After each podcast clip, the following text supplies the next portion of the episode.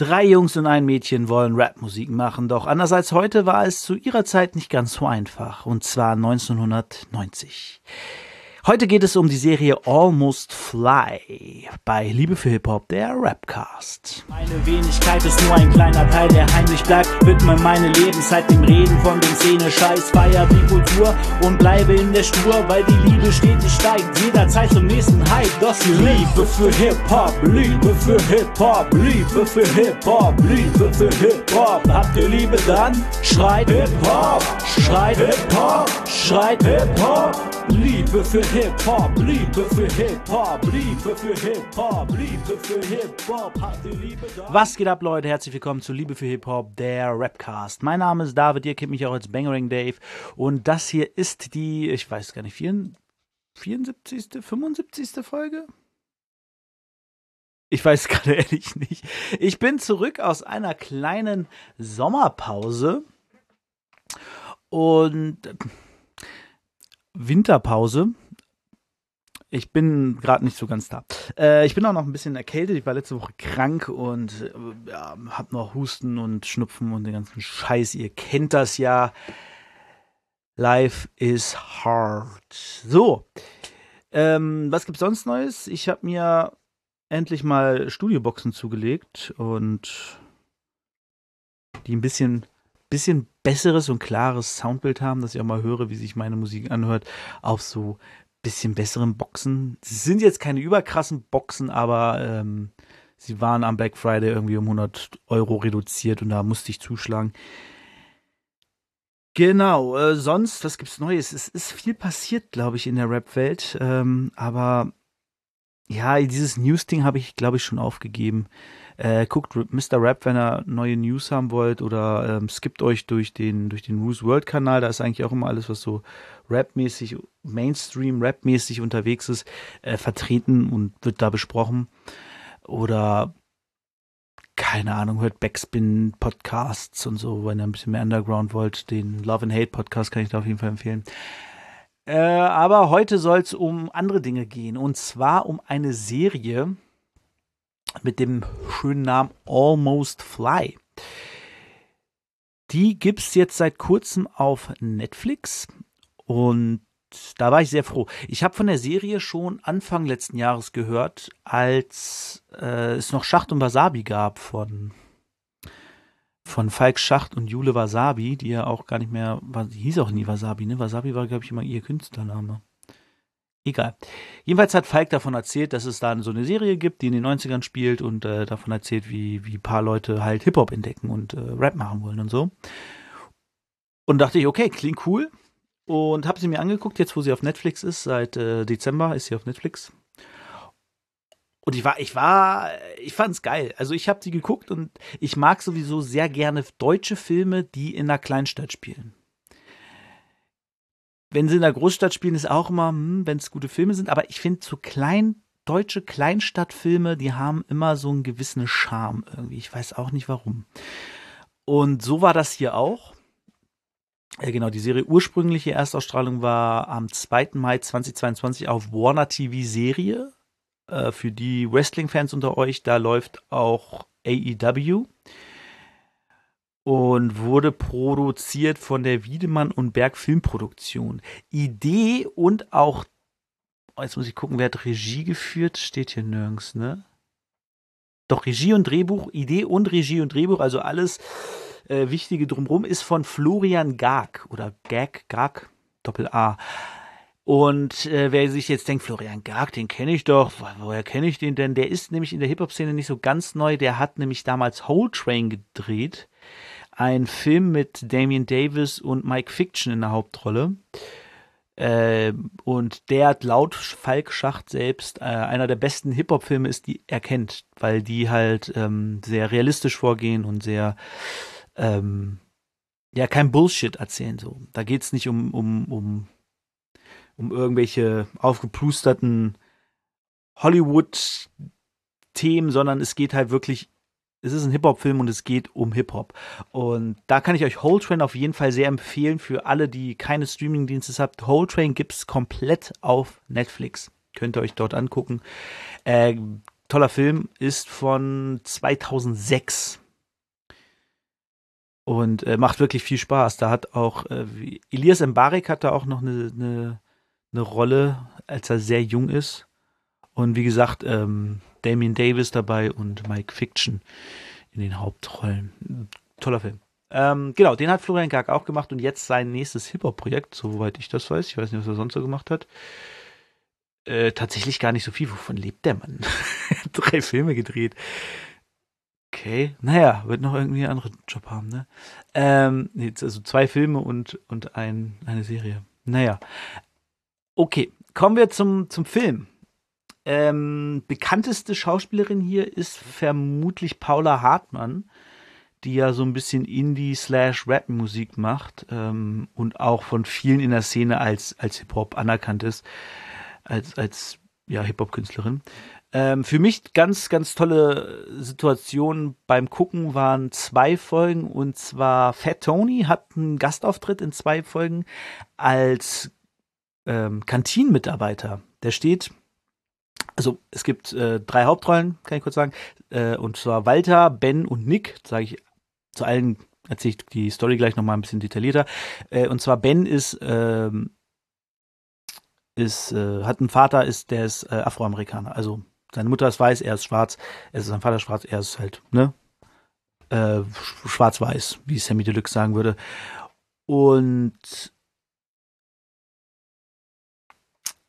genau, und er steht halt in einer Kantine, stellt sich hin und dann steht dort das Wort N hm, hm, hm. Und dann sagen beide so, ja, spinnst du, das kannst du da nicht hinschreiben. Also, hallo, das ist voll die Beleidigung. Und dann steht Fettoni da so, aber die heißen doch so. äh, dann streicht er das durch und schenkt ihm äh, als Entschuldigung ein und dann taucht er später nochmal auf und hat dann äh, keine Schokoschaumküsse mehr, sondern äh, weiße Küsse oder irgendwie so. Und die hat die halt mit so weißer Schokolade überzogen. Schenkt ihm dann auch ein und dann sagt er so, hm, braun gefallen die mir irgendwie besser. genau, das war so ein kleiner Auftritt von Fettoni. Und äh, ein Auftritt, wo ich mich auch sehr gefreut habe, war Uke Bosse. Ähm, der ist jetzt nicht so der, der Hip-Hop die Hip-Hop-Persönlichkeit. Uke Bosse ist mir bekannt geworden, als er damals Redaktionschef war bei Game One und tritt auch immer wieder bei den Rocket Beans auf, ist mit denen im Bunde. Uke Bosse ist Schauspieler. Der hat auch damals, und damit hat er wahrscheinlich die meiste Berühmtheit erlangt, hat er Werbung gedreht mit Sebastian Vettel zusammen. Da sind die im Auto gefahren und Sebastian Vettel saß mit so einem Typen im Auto und die haben halt so ein Gespräch geführt über Reifen, ging es, glaube ich, da. Und dann hat äh, Uke den fantastischen Satz, den Rausch der Geschwindigkeit. Ähm, ja, wer die Werbung noch kennt, das war Uke Bosse. Und genau, Uke ist Schauspieler, der hat auch in vielen englischen Filmen mitgespielt. Ich glaube, in einem war er mal ein Zombie, hat in deutschen spielt er, glaube ich, immer wieder mal mit. Ähm, und ist außerdem noch Professor für Videospiele. Also der unterrichtet an einer Uni in Berlin Game Design. Das ist, glaube ich, so seine Hauptarbeit. Und dann hat er noch ganz viel mit ähm, ja, Film und Fernsehen zu tun.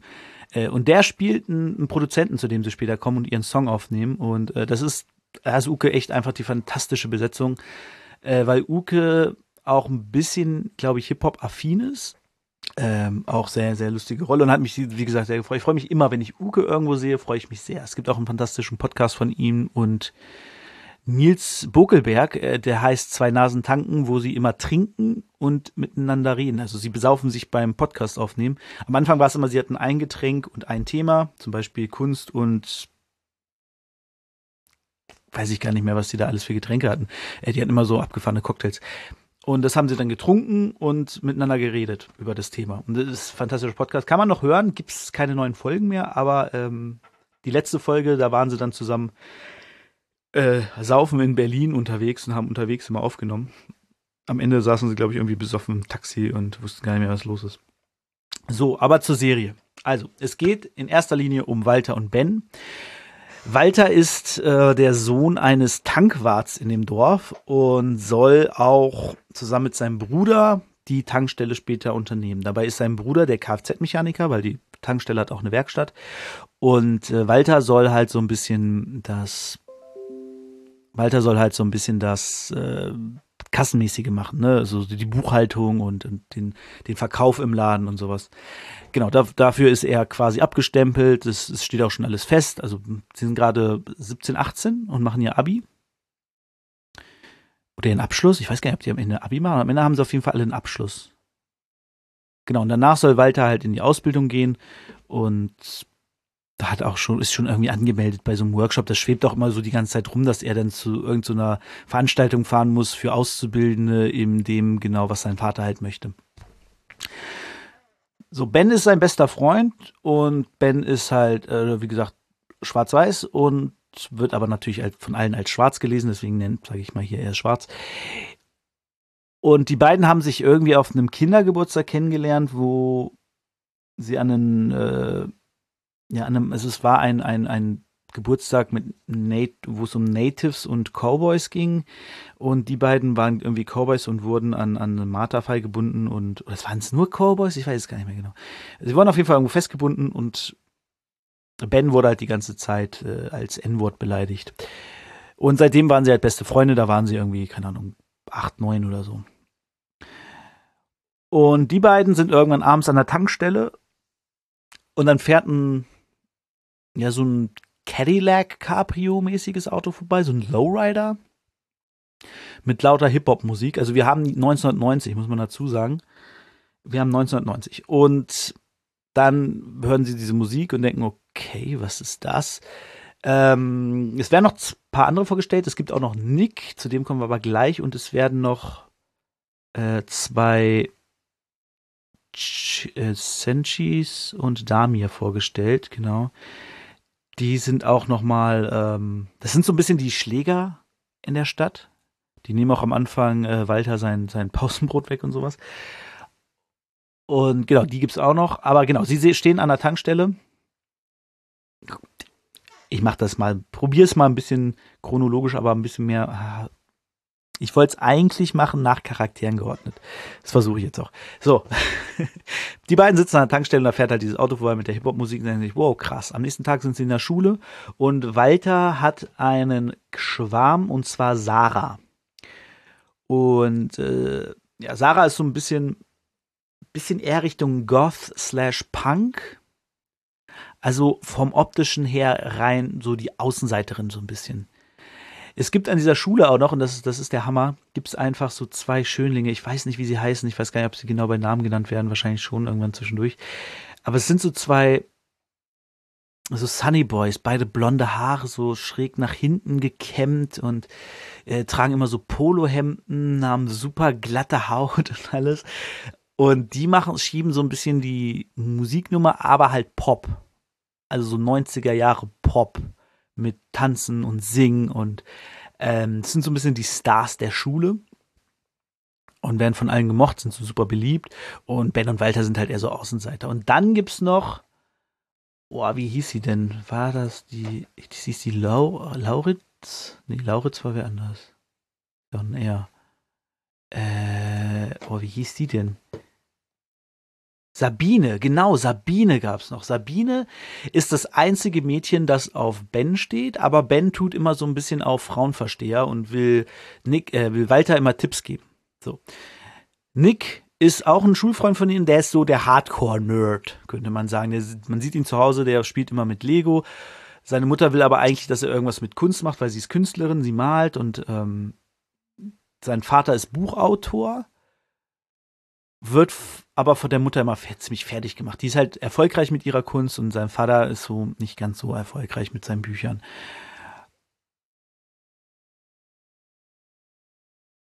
Genau, Bens Mutter ist alleinerziehend, der Vater ist Jazzmusiker und der ist aber äh, scheinbar in die USA wieder zurückgegangen. Der war wohl äh, Navy äh, nicht Navy, Marine, Army, von der Army war er auf jeden Fall in Deutschland damals stationiert, äh, wo sie sich dann kennengelernt haben und so. Genau, das sind so ein bisschen die Hintergründe. Und genau, Nick ist so ein bisschen der Hardcore-Nerd, der halt, der bastelt zu Hause immer so mit Lego und hat so eine Brille und ne, so klassisches Nerd-Klischee-Auftreten.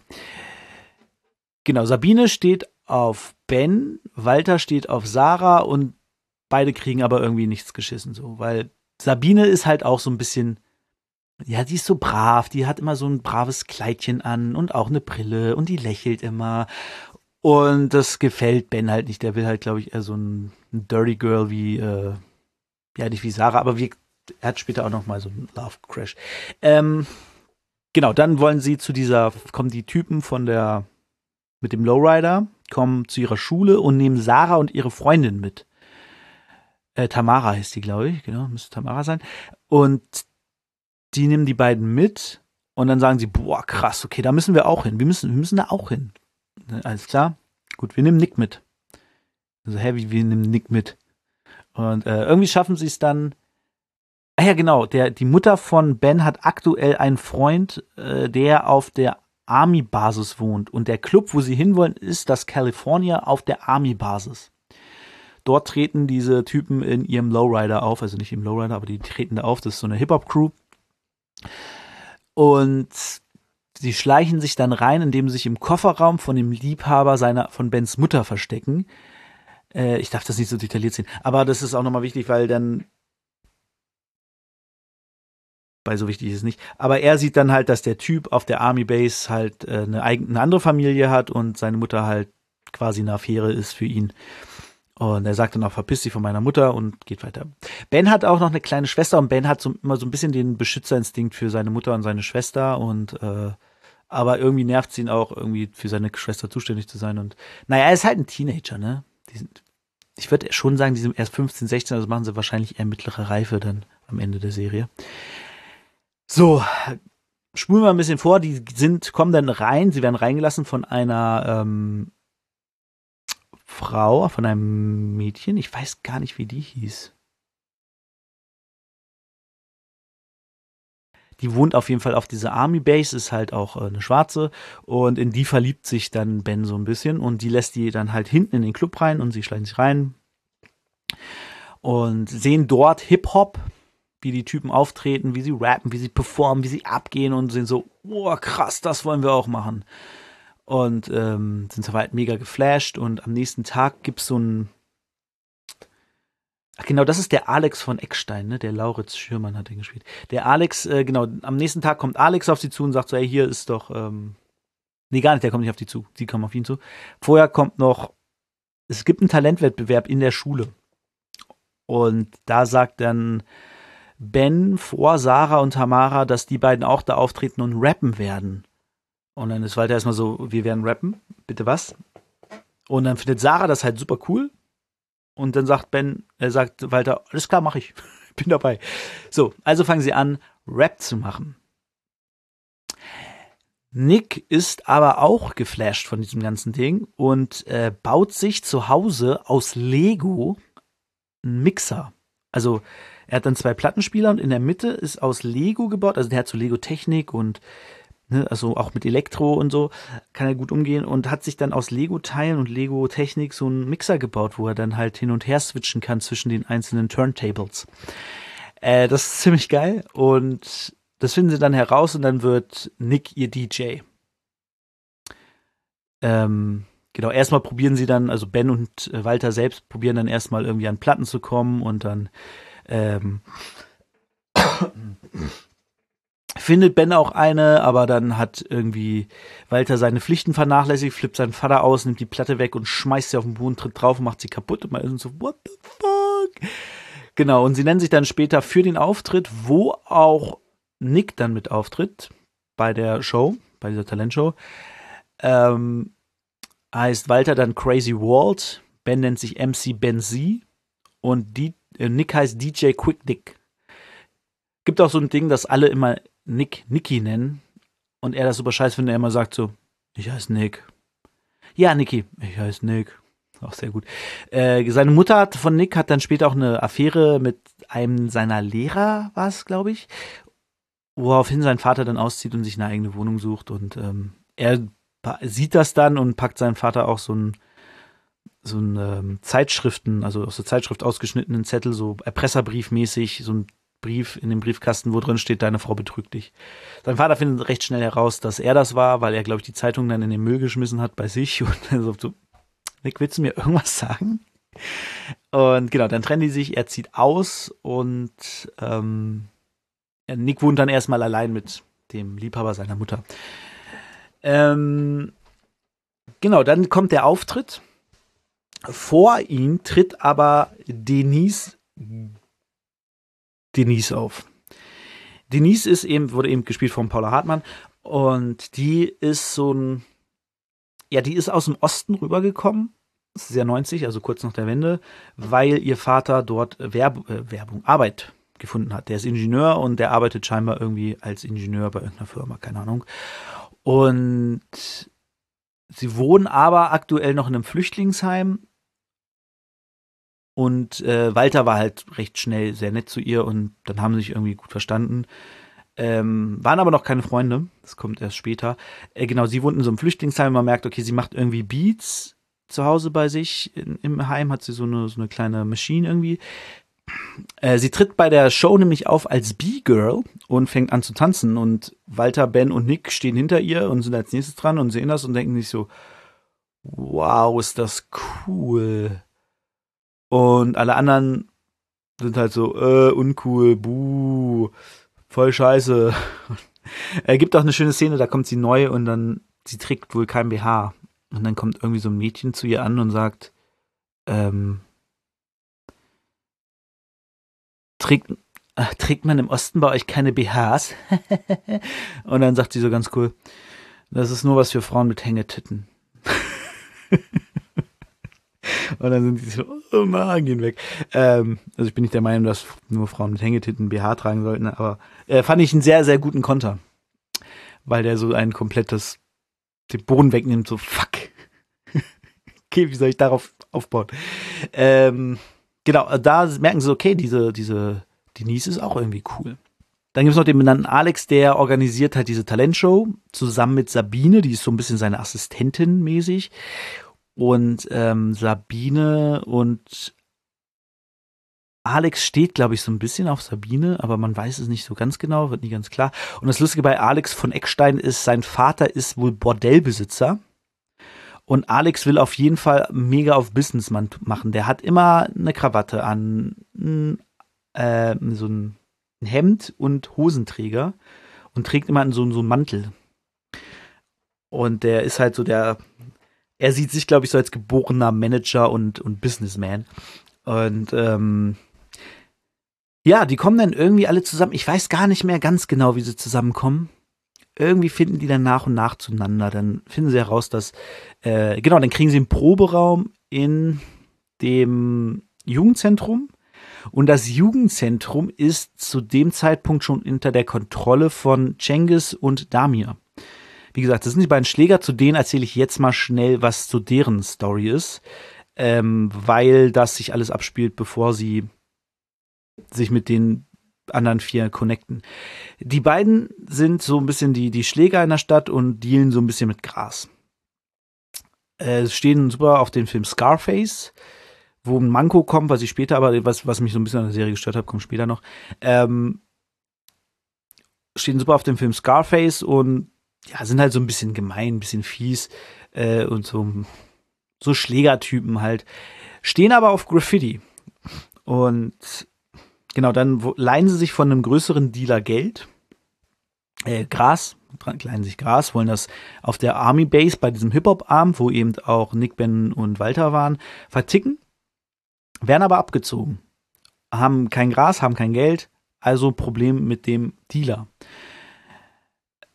das zieht sich so ein bisschen hin, bis ähm, ja, sie probieren dann das irgendwie das Geld wieder reinzukriegen und wollen halt bei sich im Jugendzentrum was verkaufen. Damir kennt den Leiter des Jugendzentrums halt noch von früher, weil er da früher oft war. Und sie dürfen dann halt da irgendwie den Proberaum so ein bisschen, ein bisschen benutzen, den Kummerkasten und so. Die kriegen dann da so ein bisschen Macht in diesem Jugendzentrum.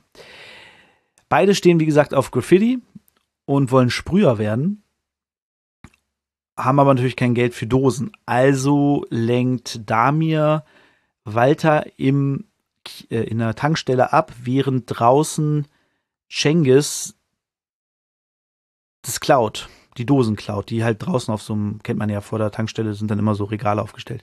Da klaut er halt so, so ähm, Autolackdosen. Soweit, so gut erstmal.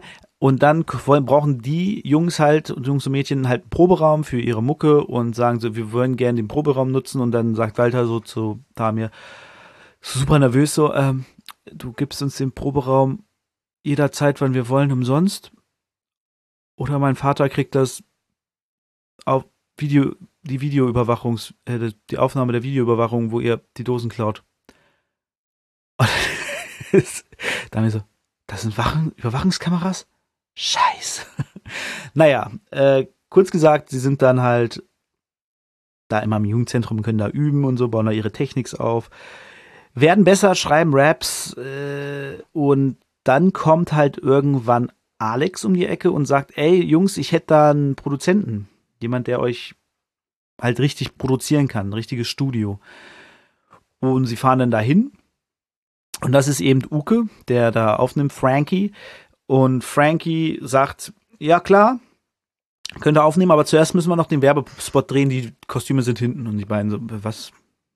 Werbespot? Was?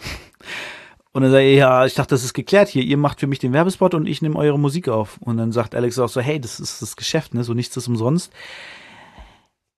Ihr macht was für ihn und er macht was für euch. Und so, okay. Und dann treten sie, glaube ich, als Cowboys in irgendeinem Werbespot auf, äh, für den er drehen musste, also Frankie drehen musste. Und danach nehmen sie es halt auf. So. Und das Geile ist dann auch, sie sagen so, was sind denn, sagt Frankie so, was sind denn das für Drums? Da müssen wir erstmal vernünftige Drums drunter legen, klingen ja kacke und macht dann halt den Beat noch so ein bisschen fetter. Und draußen bei Frankie im Hof liegen dann auch so, so alter Plunder, sag ich mal, so alte Technikkrams. Und Nick steht halt so davor und guckt so, was sind das alles? Ah ja, das sind so alte Geräte, brauche ich nicht mehr. Kannst du haben, wenn du willst. Und Nick nimmt das natürlich alles mit und bastelt sich zu Hause daraus dann halt mega geile Technik. Genau, da haben sie den Song aufgenommen. Ähm, Almost Fly heißt der. Und danach heißt die Crew, glaube ich, auch ein bisschen Almost Fly. Am Anfang hießen sie nämlich Atomic Trinity. Ja. Und am Anfang haben sie auch auf Englisch gerappt. Dann sagte aber, glaube ich, Alex, oder Alex heißt er ja, Alex von Eckstein, der sagte dann, äh, rap doch auf Deutsch. Also ich weiß gar nicht mehr genau, wer es war, aber irgendwer sagte zu ihnen irgendwann, rap doch auf Deutsch. Und dann haben sie halt angefangen auf Deutsch zu rappen, was ja auch eigentlich krass war, weil 1990 haben die meisten noch nicht auf Deutsch gerappt. Das fing erst an, dass Deutschrappen wirklich angekommen war nach ähm, Fremd im eigenen Land. Und das war 92, boah, muss ich kurz gucken hier. 95 wurde der erst veröffentlicht. Es gab schon davor viele, die auf Deutsch gerappt haben, äh, weil Torch ja Ende der 80er angefangen hat, auf Deutsch zu freestylen und dann wurde das immer so ein bisschen publi publizierter, nein, äh, immer verbreiteter. Und äh, es gab ja auch schon Fresh Family, die auf Deutsch aufgenommen haben und so. Also deutscher Rap gab es schon, war schon verbreitet aber es war halt noch nicht State of the Art, dass es klar war, du rappst, also rappst auf Deutsch. Nee, nee, man hat eigentlich auf Englisch gerappt, weil Englisch die coolere Sprache ist. Das haben die am Anfang auch probiert und dann sind sie umgeschwenkt auf, auf Deutsch. Und dann sind sie halt auch durchgeschaltet und Almost Fly war dann, glaube ich, auch ihr erster richtiger Song auf Deutsch und so. Ähm und dazu haben sie dann auch ein Video gedreht, denn der äh, Alex wollte ihn einen Auftritt klar machen im California. Äh, als Vorgruppe von eben dieser anderen Crew, die auch da schon aufgetreten ist. Und dann sagte der, der Typ, der das organisiert, irgendwie, äh, ja, hast du irgendwie einen Song oder so? Ja, nee, den Song habe ich noch nicht. Äh, nee, den Song habe ich nicht, weil sie, glaube ich, das Tape irgendwie Weiß ich gar nicht mehr, warum hat er denn den Song nicht gegeben? Ich glaube, er hatte das Tape selbst noch gar nicht, sondern das hatten die anderen. Und dann haben sie ein Video gedreht. Also ich kann dir ein Video geben. Und dann haben sie ein Video gemacht und in dem Video sind dann zum Beispiel auch Cengiz und Damir, die da so ein bisschen äh, mitmachen und ähm, und dann kommt kommt der Clou sagen so, sie brauchen so ein paar Mädchen und Alex, wie gesagt, sein Vater hat so ein Bordell Schrägstrich Gogo, also so Partyclub oder so. Auf jeden Fall gibt es da Gogo-Tänzerin. Und gibt es das heute eigentlich noch Gogo-Tänzerin? Habe ich schon ewig nicht mehr von gehört. 90er war das voll das Ding. Ähm, und er bringt halt so, so ein paar, ja, ich sag mal, ältere Frauen, so, so um die 40, Ende 30, ja, doch, die waren schon in den 40ern. Wenn nicht sogar älter.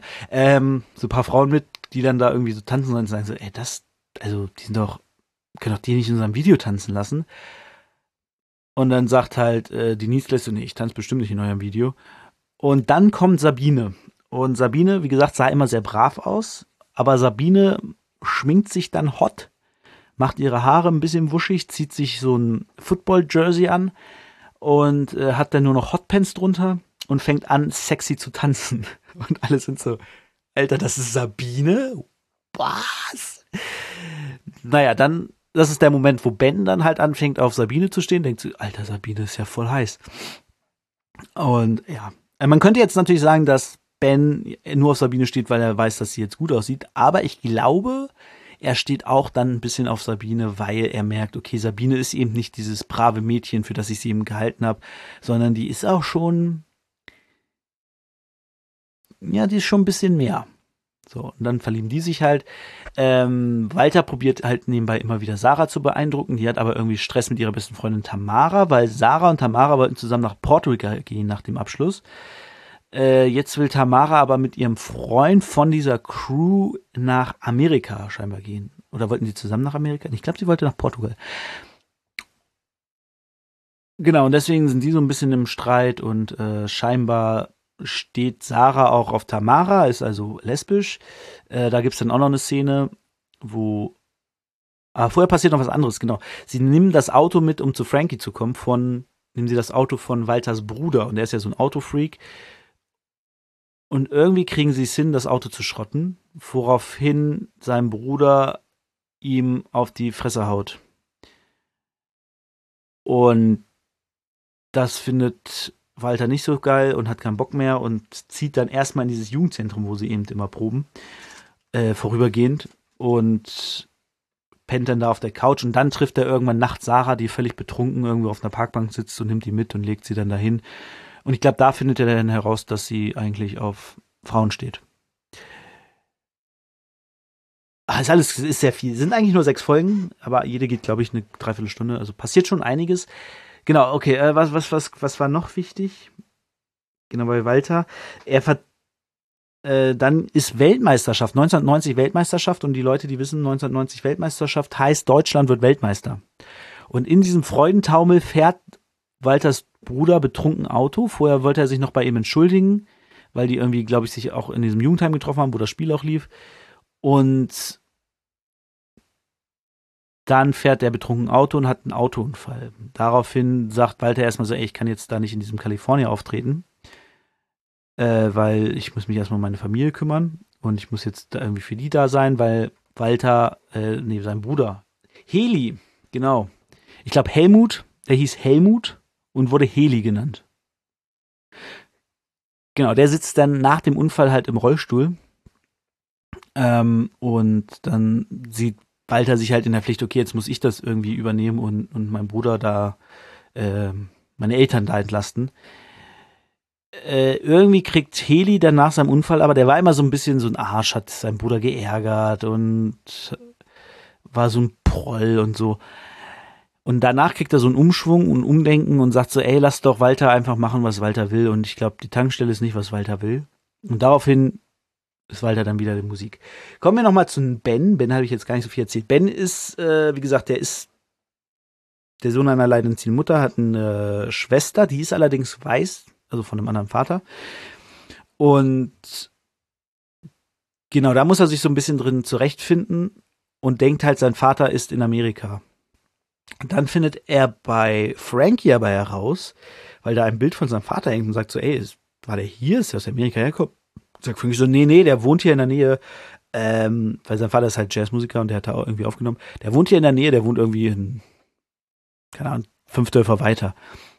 Und daraufhin fährt Ben, nachdem sie bei Frankie waren, nicht mit nach Hause, sondern geht zu seinem Vater und sieht ihn dann von außen in so einem Riesenhaus mit einer anderen Familie.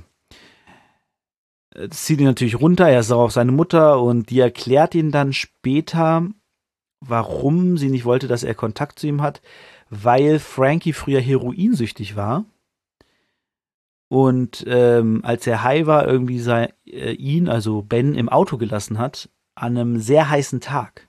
Also es war irgendwie 30 Grad und das Auto war super heiß und Ben war da drin als Baby, was halt einfach tödlich enden kann, weil Kinder dann sich zu Tode schwitzen, also Hitzeschlag kriegen und einfach sterben. So ist ja wie bei Hunden, da, da darfst du ja auch nicht alleine im Auto lassen, weil die einfach sterben können, wenn die bei so einer Hitze im Auto sind. So, das ist so ein bisschen die Geschichte von Ben. Ähm, genau, am Ende ist er natürlich trotzdem nett zu seiner Mutter und zu seiner, probiert sie um seine Schwester zu kümmern, so. Genau, die Geschichte von Nick habe ich ja schon erzählt. Äh, Mutter betrügt den Vater. Sein Vater ist aber cool, der schenkt ihm nämlich dann am Ende einen richtigen, richtigen professionellen, so ein DJ-Equipment mit, mit Mixer in der Mitte und Turntables und alles. Ähm, was ich einen sehr coolen Move fand und er zieht am Ende dann auch zu ihm, weil er halt keinen Bock auf seine Mutter. Die nennt ihn nämlich immer Niki und dann fängt dieser, ihr neuer Freund halt auch damit an, ihn Niki zu nennen, was er halt super mega hasst. Und äh, genau, Paula nennt sich dann irgendwann die Nice und fängt an, die Beats zu bauen für die. Und dann sind sie halt so diese Vierer-Crew, Almost Fly, halt zwei MCs, ein DJ und ein Beat-Produzentin. So, ich glaube, das waren die groben Stories. Ach genau, Damir und Cengiz die haben ja das Problem mit dem Dealer gehabt. Und äh, es gibt äh, einen Weg, dort rauszukommen. Und der Dealer sitzt im Rollstuhl und kann keine Kinder mehr kriegen. Er hat aber eine Freundin, mit der er gern ein Kind hätte oder eine Frau. Und als quasi Wiedergutmachung, dass sie sein Gras verloren haben und ihm kein Geld gezahlt haben, um die Schulden zu begleichen, soll Damir mit der Frau von ihm ein ähm, ein Kind kriegen. Ja. Und das macht er dann auch. Er schläft mit ihr, sie wird schwanger und dann sind die Schulden halt beglichen. Äh, das war echt. Äh, sitzt und sagst so, ja, äh, das ist die Möglichkeit. Und du denkst, was, ich soll jetzt mit der schlafen und Kind kriegen? Und äh, ja. Ganz lustiger Kuh. Genau, die beiden sind halt äh, Graffiti-Fans und die sprühen dann später noch Züge und äh, besprühen dann auch ähm, die Wand vom vom vom Jugendzentrum gibt es da eine schöne Szene, wo sie halt so klassisch Graffiti, man sieht sie, wie sie dann immer wieder zurück und hin und hier und da und sch schnelle Cuts und so, äh, wo man dann auch wieder äh, Florian Gack merkt, so okay, der der hat einfach Ahnung, man sowas in Szene setzt. Ähm, so, habe ich irgendwas Wichtiges vergessen? Ach genau, am Ende wollen äh, Jengis und Damir nach Amerika und brauchen Geld und schlagen dann aus dem Graffiti die Steine raus von dem, von der, vom Jugendzentrum und verkaufen die vor der Ami-Base als Steine der Berliner Mauer. Machen damit dann Geld. Fand ich auch sehr gut. Ähm, am Ende treten dann natürlich die drei auf. Ach genau, es gibt noch Nick und Nick und die Nice also die Denise, die verlieben sich, also die verlieben sich ineinander, aber Nick verliebt sich so ein bisschen in sie, weil sie zusammen an den Techniks rumfummeln und Beats zusammen machen und so. Und ähm, irgendwann schläft sie dann bei ihm und er sieht sie und ist so, man merkt, oh krass, der steht auf sie. Sie hat aber noch den anderen Clou, das muss ich auch noch schnell erzählen. Äh, ihr Vater ist eben nicht aus dem Osten gekommen und Ingenieur geworden. Er ist zwar Ingenieur, aber er hat keinen Job als Ingenieur gekriegt, sondern er ist Pförtner bei der Firma, wo sie dachte, er wäre Ingenieur. Das zieht sie dann auch noch mal runter, aber später ähm, ziehen sie dann auch aus dem Flüchtlingsheim aus. Er bemüht sich halt weiter, Ingenieur zu werden. Und ähm, sie verliebt sich dann aber später in Walter und Walter verliebt sich dann auch in sie, als das mit Sarah irgendwie für ihn durch war. Ähm, verlieben die beiden sich dann ineinander und ja, es gibt nie so eine richtige Szene, wo man merkt, okay, die sind jetzt zusammen. Aber, und deswegen kam ich gerade drauf, beim Abschlussgig treten sie halt auf und begeistern die Menge, sind super fresh und alle lieben sie. Und das ist so, das ist so eine Abschlussszene, wo ich auch sage, okay, ich brauche keine zweite Staffel. Klar gibt es so ein paar offene Sachen, wo man noch weiter erzählen könnte. Eben wie diese Szene, um die es gleich geht. Aber insgesamt ist diese Szene eine fantastische Abschlussszene von einem Film. So, so, so sollten Filme enden so dass alle, alle Handlungsstränge so irgendwie zusammenlaufen und dann alle glücklich sind und nach Hause gehen. Ähm, denn am Ende von der Show werden sie bejubelt, alle lieben sie. Sie holen natürlich die Nice, ihre Beatproduzentin mit hoch und sagen, ey, sie macht die Beats, sie, nur wegen ihr klingen wir so krass. Und dann umarmen sich so die drei vorne und Nick steht hinter ihnen am Mischpult und dann halten hinterm Rücken, halten halt Denise und Walter Händchen und dann sieht man so Nicks Gesicht wieder so, oh. Aber kurz darauf gibt's noch einen Schwenk auf eine andere Frau, die dann Nick so voll anlächelt und er ist dann schon so, ah oh, ja. Äh, weiß ich nicht, ob das dann so die geklärte Situation sein soll, dass Nick sich dann halt nicht mehr um Denise kümmert, sondern halt sich auf die andere fokussiert. Weiß ich nicht. Es gibt eine Szene später auch bei dem Abschluss, gibt dann so einen großen Abschlussfeier, äh, wo dann ähm, Alex auch filmt und dann sieht, wie Ben und Sabine knutschen auf so einem, an so einem Baum oder so. Ähm, genau. Und da ist auch, dann verabschiedet sich Walter auch nochmal von Sarah. Das ist alles an einem Tag. Also der Auftritt und der Abschluss ist irgendwie an einem Tag, wenn ich mich nicht, wenn ich mich richtig erinnere. Ähm, da sagt er auch so, ey, alles Gute für dich so, melde dich, wenn du wieder zurück bist und viel Spaß, pass auf dich auf, bla bla bla. Genau, und dann ist Sarah halt weg und, aber das mit Denise und Walter hat halt vorher schon angefangen. Ähm, Genau, und in diesem Abschlussschwenk ist dann halt die Mutter von Ben da, die sich super freut. Der Vater von äh, Nick ist dabei, der sich super freut. Der Vater von Denise ist dabei, die sich super freuen. Und dann sieht man immer so dieses, stehen auf der Bühne und lächeln dann so dahin und dann gibt's diesen Schwenk auf die Person, die sagt, und alle freuen sich und äh, Cengiz und Damir sind da und sind super cool und auf dem Weg, Sprung nach Amerika und wollen sich da Graffiti angucken. Ähm, an Tresen sitzt noch Bens Vater, der ihm so zuprostert. Also das muss man vielleicht ein bisschen besser erklären. Also Walter, äh, Ben fährt zu seinem Vater hin, guckt über den Zaun in seinen Garten, sieht die Familie und geht weg. Aber sein Vater hat ihn dabei gesehen. Dann sitzt sein Vater vor dem Haus, wo er wohnt, im Auto und sieht Ben so an sich vorbeigehen. Und zum Schluss sitzt er dann am der Bar in diesem Laden, hat seinen Sohn live auf der Bühne gesehen und ähm, prostet ihn halt so zu mit zum Drink. Und äh, man sieht halt auch im Bens Gesicht dann so, okay, cool, alles erledigt. Ähm, wir, wir sind gut miteinander quasi. Ähm, wo man natürlich sagen kann, okay, woher wusste der jetzt, dass der da auftritt? Woher, gut, dass er weiß, wo er wohnt, okay, aber woher wusste er, dass er da auftritt an dem Abend? Naja, okay. Aber ist so eine Geschichte, die wirklich schon wichtig ist, aber so dieses Ganze zwischen, zwischen ihm und seinem Vater gab es nie ein Gespräch. Das hat alles so in, ah, ich habe dich gefunden, du bist da, und er so, oh Mann, ich würde gern mit dir reden. Ich bin bei deinem Konzert und find's cool, was du machst. So, okay, alles klar. Weil die haben halt keine Beziehung. Und es entsteht auch keine Beziehung, aber es entsteht so ein, okay, wir wissen voneinander und alles ist cool. Fand ich sehr schön. Und auch dieses, dass die Eltern dann dastehen und ähm, genau. Das war ähm, Almost Five. Danach endet es halt mit diesem Konzert. Ähm, es ist, es ist eine tolle Serie, wirklich. Es ist, es hat dieses Kleinstadt-Charm-Feeling. Es hat das klassische vom Nerd zum Superstar. Es hat das vom, also vom Außenseiter zum Superstar. Es hat die Schläger, die erst fies sind und sich dann irgendwie mit dem verbrüdern und miteinander klarkommen. Es hat äh, so romantische Anleihen und es ist, es irgendwie alles da, was man von, von einer Serie haben will.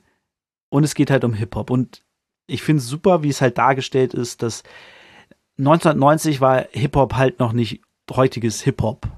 So, und sie haben alle drei Sachen, äh, alle vier abgedeckt, fand ich auch cool, dass du irgendwie den DJ hast, der Typ, der sich fürs DJing interessiert, du hast die beiden Rapper, du hast das B-Girl, das dann aber irgendwie in den Hintergrund rutscht, weil es ja ähm, anfängt, die Beats zu bauen, und du hast halt die beiden Jungs, die Graffiti machen wollen und das auch machen.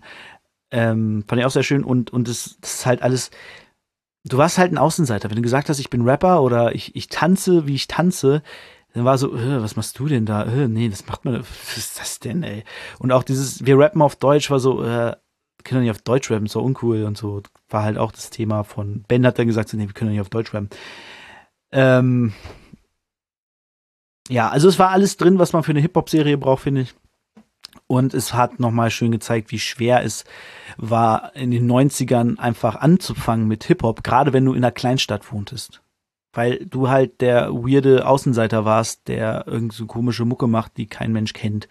So, außer auf dem Army-Stützpunkt, weil dort kennen die Hip-Hop, dort kennen die Rap-Musik, dort lieben die das, weil das halt in, den Amer in Amerika schon riesengroß ist. Ich meine, die 80er ist äh, eine der wichtigsten Zeiten in der Hip-Hop-Geschichte in Amerika gewesen, so für die Entwicklung. Und da ist in den 90ern ging das nahtlos weiter. Ne? Ich meine, Ende der 90er, äh, Ende der 80er hast du halt NWA gekriegt und so da ging das dann auch mit Gangster-Rap erst so richtig krass los und so. Also da war auch vieles noch auf dem Weg, aber es war schon sehr, sehr big. So kann man eigentlich sagen, ähnlich wie die 90, was die 90er für Deutschrap waren, waren die 80er für Ami-Rap so. Da ging dann die ganze, der ganze Kram los und es wurde groß und es wurde salonfähig und alles. Ach so, jetzt habe ich mich aber mundfusselig geredet. Ähm, ein paar Sachen haben mich gestört und da die Größen und das ist auch so, wo ich dann sage, ja, interessiert doch keinen. Also komisch, eigenartig, aber interessiert im Prinzip keinen. Und zwar Jengis und Damir sitzen am Anfang da und sagen, dem wird gesagt, hier, die stehen auf Scarface und die gucken Scarface auf Englisch. 1990. Wo ich sage, es gab 1990 keine DVDs, wo du einfach auf Englisch stellen konntest. Und ich glaube nicht, dass zwei Teenager sich einen Film auf Englisch gekauft haben. So, es ist so, die, die werden den wahrscheinlich irgendwie im Fernsehen mal aufgenommen haben und sich den dann immer reinziehen. So war das eher in den 90ern. Zwei Teenager haben damals in den 90ern eher weniger, also zumindest, also sie sind vom Typ her auch nicht so, dass sie sagen so, oh, wir gucken den lieber auf Englisch, weil da ist äh, das Schauspielerische ein bisschen besser. Das, das, das gibt's erst seit keine Ahnung, zehn Jahren, dass plötzlich dieser Hype von ich gucke Sachen im Original aufgetreten ist, so zehn, 15 Jahren vielleicht. Vorher war, äh, ja, man hat halt die deutsche Synchro, gerade 80er, 90er Filme, guckst du auf Deutsch, also hast du auf Deutsch geguckt, einfach weil es die nur auf Deutsch gab.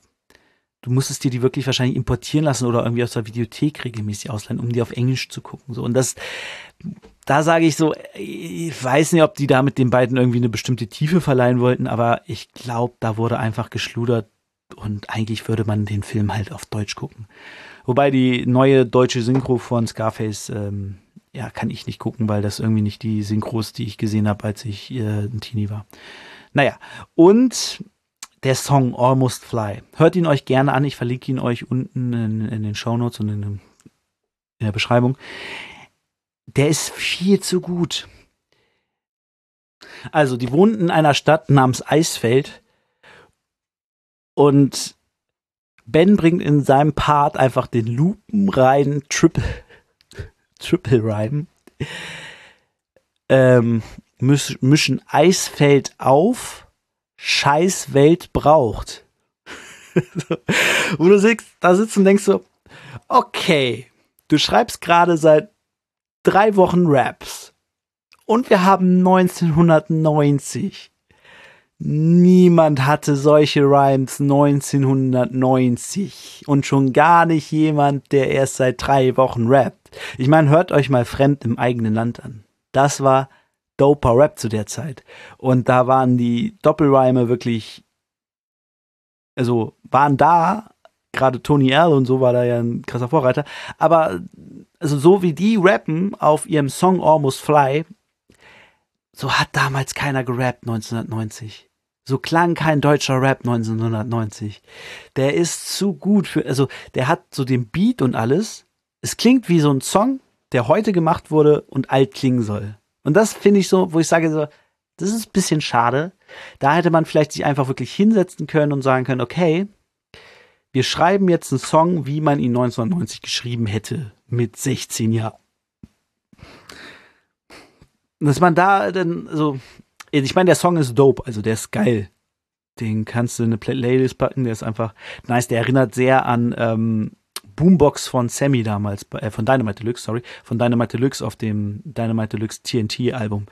So diese, diese, der Beat und alles. So, das ist, aber so ich meine, er bringt auch, Walter bringt auch am Anfang, der eine von der Tankstelle, bei meinen Texten macht es Klick wie bei einer Handschelle. So, ich habe Interesse an Frauen, doch mein Bruder hat mir neulich auf die Fresse gehaut. So, so, davon ist der Text voll. So, das, das ich habe Aufnahmen gehört von 90er Jahren und so von Deutschrap und das klang nicht so. Aber das, das ist sowas, wo ich komplett drüber hinweggucken kann und sagen kann, ja, scheiß drauf. Also unrealistisch, aber scheiß drauf. Ist ein geiler Song, ist, macht Spaß. Und äh, ja, warum nicht? Ne? Also, das ist so das, das Manko, wo ich sagen würde, hm, da hätte man vielleicht noch mal ein bisschen was anderes machen können, aber ansonsten tolle Serie. Guckt sie euch ein. Wie gesagt, wer Netflix hat, kann sie sich umsonst angucken. Ansonsten gibt es sie, glaube ich, auf Warner Serie wahrscheinlich noch, ne? Und äh, HBO. Den Streamingdienst von HBO. Und ansonsten, noch sind YouTube kannst du so holen. Für 2,49 wahrscheinlich pro Folge, ne? Google Play halt die klassischen, kannst halt überall kaufen oder halt bei Netflix hast du so direkt. Umsonst. Also, tolle Serie, zieht's euch rein. Almost Fly. Kommen wir noch zum Battle und da will ich auch gar nicht so viel zu sagen, muss ich sagen. Ähm, wir kommen jetzt so ein bisschen in die Region von Rapper Mittwoch BMCL, wo ich gar nicht so viele Battles gesehen habe. Ähm, und das hatte ich vorher auch noch nicht gesehen. Das war MC Mike gegen Fresh Polacke. Ich fand's okay. Fresh Polacke war gut. MC Mike war auch nicht schlecht. Hatte einen ziemlichen Hänger am Ende. Ein paar lustige Sachen gab's dabei irgendwie, aber. Mh hm es war halt so das typische MC Mike redet darüber, dass Fresh Pulacke gar kein Gangster ist und gar nicht geklaut hat, noch nie im Knast saß. Fresh Pulacke sagt, doch saß ich, hab das und das schon gemacht. Du bist gar kein richtiger Hip-Hopper, du bist einfach nur ein Opfer, der nichts kann. Es, ich muss sagen, weiß auch nicht. Ich, es sind ja nicht mehr so krass viele Battles. Äh, also ich glaube, das Jahr kriege ich damit noch gefüllt, aber dann wird es auch langsam dünn ich überlege ehrlich gesagt, ob ich beim Battle Rap, um Battle Rap vorzustellen, irgendwie was anderes überlege, eine andere Rubrik. Ähm, ja. Muss ich mir noch mal was überlegen. Ähm, aber ja, nächst, nächstes Mal werde ich auf jeden Fall noch ähm, das gucken das nächste Battle. Aber ja, es, wie gesagt, es war ein paar. Was interessant war, ist, dass Ben Salomo das erste Mal als Juror äh, aktiv war. Das ist tatsächlich, also wir haben noch 36 Battles. Ja, da, da, da füllen wir, da, füllen wir ja das Jahr noch gut. Ähm, genau, aber es kommt und da freue ich mich tatsächlich drauf. Es müsste bald so anfangen, dass Finchi kommt. Das sind aber auch noch sechs, sechs Battles. Äh, weil Jawambo hat zum Beispiel das nächste Mal sein erstes äh, Battle gegen Gugu. Ähm, genau, dann kommt Lin Nerd und Duff und Tommy Nice kommt öfters vorbei. Äh, ah ja, vor war auch nicht schlecht, ne? Weiß ich gar nicht mehr. Notice kriegt öfter Battles, genau, ja, Rambo kriegt öfter Battles, Finch kriegt Battles. Ähm, Cynic kriegt weniger Battles, glaube ich. Und ja, also es kommen noch ein paar gute Zusammensetzungen auf jeden Fall. Ich will, ich will jetzt auch nicht sagen, dass da jetzt nur noch Scheiß kommt ich keinen Bock mehr drauf habe. Aber ihr müsst euch überlegen, ich mache das seit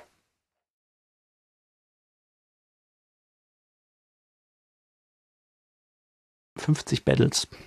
Ich habe hier schon 50 Battles besprochen, also seitdem ich das angefangen habe, die BMCL chronologischer Reihenfolge zu gucken. Ne? Vorher habe ich ja auch schon immer Battles geguckt und besprochen. Ich gucke auch so, ich gucke gern Rap-Battles.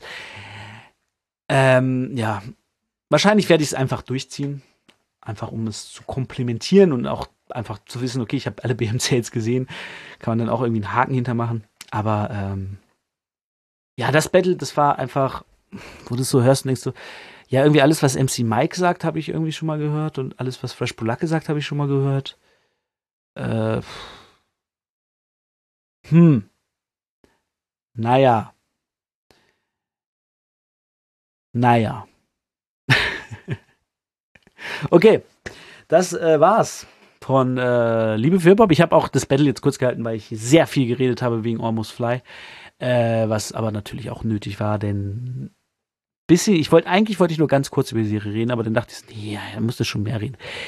Ähm, nächste Woche gibt's Spot On und in der ähm, vier Wochen, äh, nächsten zwei Wochen gibt's Spot On und in vier Wochen gibt's auch noch mal ein Thema, was ich jetzt schon weiß, was ich auf jeden Fall machen will, was ich schon vorbereitet habe, was ich eigentlich diese Woche gemacht hätte, aber dann kam halt dann kam halt ähm, Almost Fly dazwischen, weil ich die Serie dann geguckt hatte und dachte mir, na komm, machst du erstmal das, das ist irgendwie noch frisch und das andere kriegst du auch noch hin. genau. Ähm, wir hören uns in zwei Wochen. Ich wünsche euch einen äh, wunderschönen Start ins Jahr. Übrigens frohes Neues noch im Nachhinein. Äh, wollte ich eigentlich am Anfang sagen. Habe ich es am Anfang gesagt? Ich weiß es nicht. Ist egal. So, ich komme jetzt auf jeden Fall wieder regelmäßig alle zwei Wochen in eure Podcast-App und äh, freue mich, euch weiterhin ein bisschen von Hip-Hop, von dieser Hip-Hop-Welt erzählen zu können, in der ich lebe, in der die ich erlebe und ähm, lasst euch daran teilhaben. Vielleicht sind da ja Themen bei, die euch gefallen. Wie gesagt, Almost Fly, zieht's euch rein. Gute Serie, macht Spaß. Ist jetzt aber auch, glaube ich, kein Geheimtipp wenn ich ehrlich bin. Ich glaube nicht, dass das jetzt irgendwie eine Serie ist, wo die Leute sagen, habe ich noch nie von gehört. Aber kann auch sein, wenn vielleicht doch, weiß ich nicht. Ich weiß es nicht. Ich weiß es doch nicht, Leute. Ich kann nur sagen, ciao, habt euch lieb, ich hab euch lieb. Bis dahin, wir hören uns in zwei Wochen. Ciao. ich finde gerade kein Ende, deswegen beende ich es jetzt einfach hier. So, nochmal ciao. Meine Wenigkeit ist nur ein kleiner Teil, der heimlich bleibt. Widme meine Lebenszeit dem Reden von dem Szene-Scheiß. Feier die Kultur und bleibe in der Spur, weil die Liebe stetig steigt. Jederzeit zum nächsten Hype. Doch die Liebe für Hip-Hop, Liebe für Hip-Hop, Liebe für Hip-Hop, Liebe für Hip-Hop. Habt ihr Liebe dann? Schreit Hip-Hop, schreit Hip-Hop, schreit Hip-Hop. Liebe für Hip-Hop, Liebe für Hip-Hop, Liebe für Hip-Hop, Liebe für Hip-Hop. Habt ihr Liebe dann?